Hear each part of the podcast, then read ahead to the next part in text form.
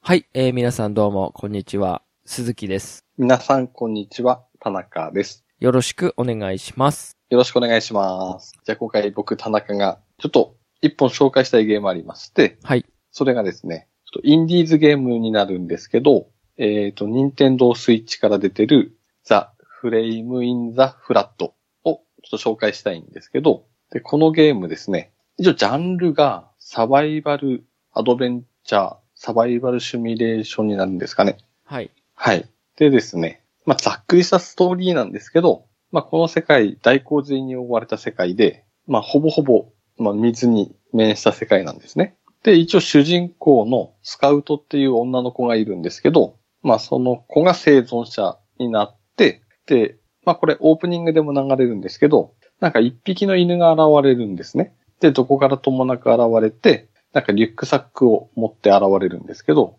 で、そのリュックサックの中に、無線、ん無線機が入ってて、で、かすかに、その、無線信号が受信されてるんですね。で、自分だけしか生存者いないと思ってたのに、あ、まだ誰かいるっていうことで、この主人公スカウトと謎の犬が一緒にイカダで、まあ、その無線機を目指して旅をするっていう感じのゲームなんですね。うんうん。でですね。まあ、これ、リスナーの方、多分、ググってもらうと多分、まあ、画像出ると思うんですけど、うんまず、まあ、結構、インディーズゲームにしては結構綺麗な画面なんですね。うんで、まあ、お、ざっくり言うと、イカダで、なんていうんですね、川を下る、まあ、イカダパートと、あと島にたどり着いて、まあ、そこでいろんな材料を手に入れるサバイバルモードみたいな感じの2パートっぽい感じに分かれてるんですけど、はい。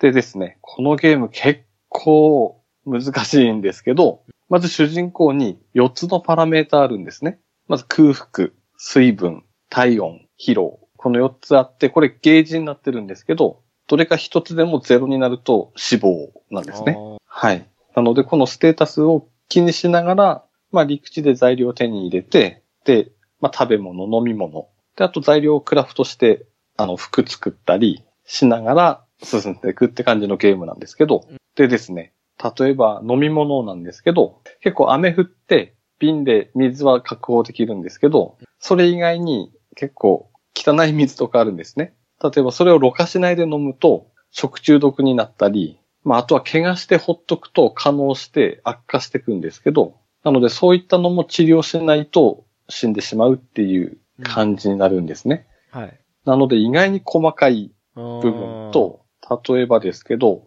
まあイノシシに突進されると骨折するんですね。ほうほうほその際は当て木う。をあー使。うと、まあ、治ったり、まあ、例えば擦り傷ができたらアロエを使って回復したりっていう感じで。うんで、悪化しても、一応ペニシリンとかもあるんで、それで一発治すってこともできるんですけど、その他にそのイカダで、まあ、川を下りながら進んでいくんですけど、はい。このイカダも一応ゲージがありまして、まあ、体力みたいな感じですね。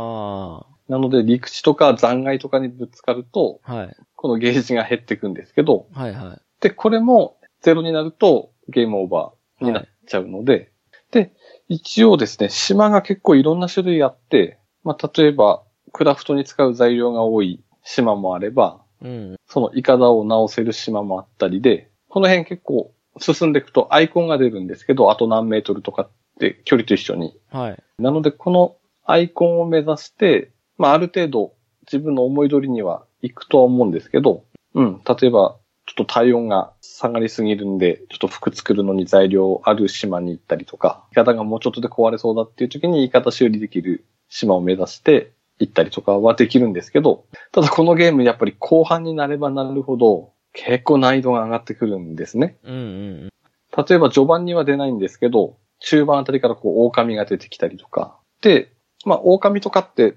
あの、焚き火とか、うん。松明持ってると、まあ、向かってこないんですね。うん。なので、そういった回避方法もあるので、まあ、その辺も考えつつ、進んでいく感じなんですけど、なんか、今、ゲーム画面見てますけど、はいすごい独特な絵ですね。キャラクターっていうか。あーですね、キャラクターの女の子は、ちょっとお世辞にも可愛いとは言えないんですそうけでどす、ね。怖い目つきしてますね。 ですね。はいはい。なんで、どちらかというと、キャラクターより、まあ、周りの、なんて言うんでしょうね。その、水に面したうんうん。海だったり、はいはいはいはい陸地とかのその、色使いが結構そうっすね独特で綺麗というか、インディーっぽい感じですよね、でもね。あーですね。うん。うん、うん、うん。えー、これはは、いいいくらなんですか任天堂スイッチこでれはニンテンドースイッチのダウンロード専用で、はい。 1500円ですね。 1500円。はい。これはいは、どういうきっかけで、あれなんですか始めようって思ったんですかはこれですね、たまたま、あの、いい、ニンテンドー e ショップいはい。見てたんですけど、はい。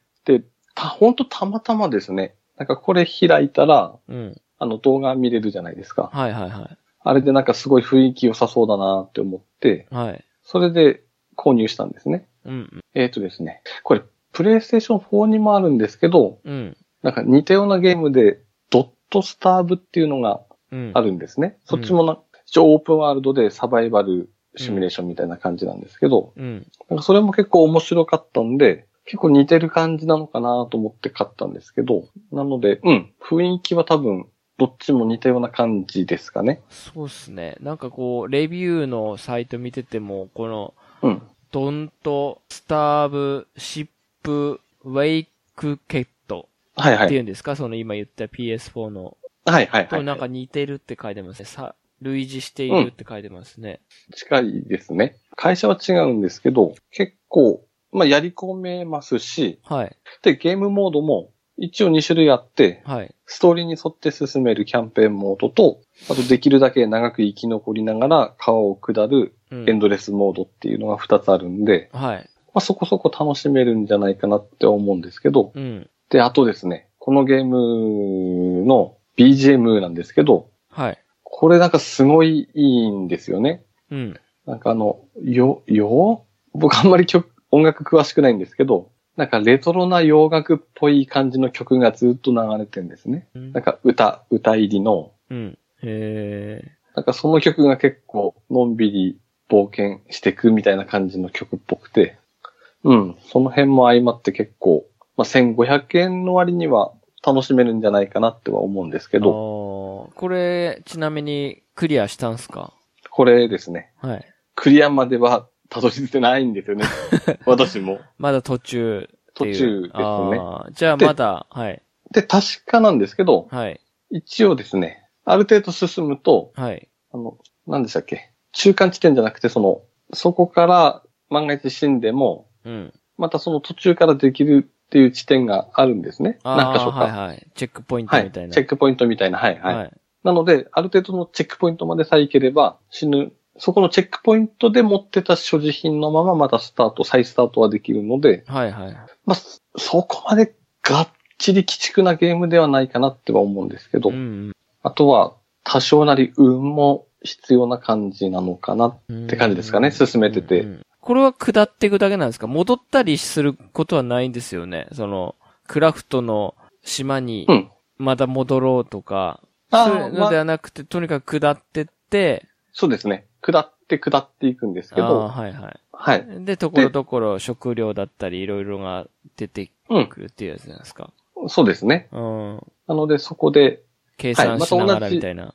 そうですね。うん。この材料足りないから、これ欲しいとかはいはい、はい。言って狙って島に行ってって感じですね。うんクラフト要素もありつつ、こういうサバイバありル要素もありつつ、うん、うん。はい。で、イカダも改造できるので、はいはいはい。まあ、イカダに、例えば収納ボックス、もっと拡張して荷物持てるようにしたりとかもできますし、はいはいはい。まあ、あとは、あれですね。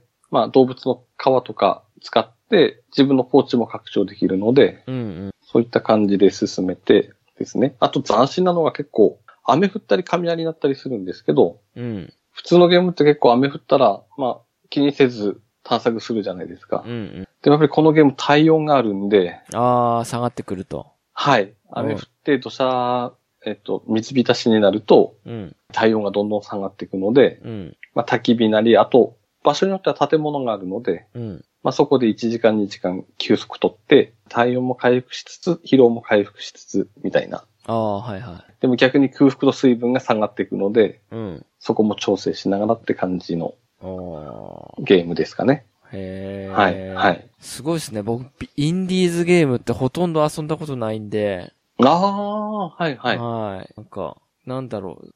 なんか変な話ですけど、インディーズゲームに、うん。 こう、まだ抵抗あるんですよね。お金を払う抵抗。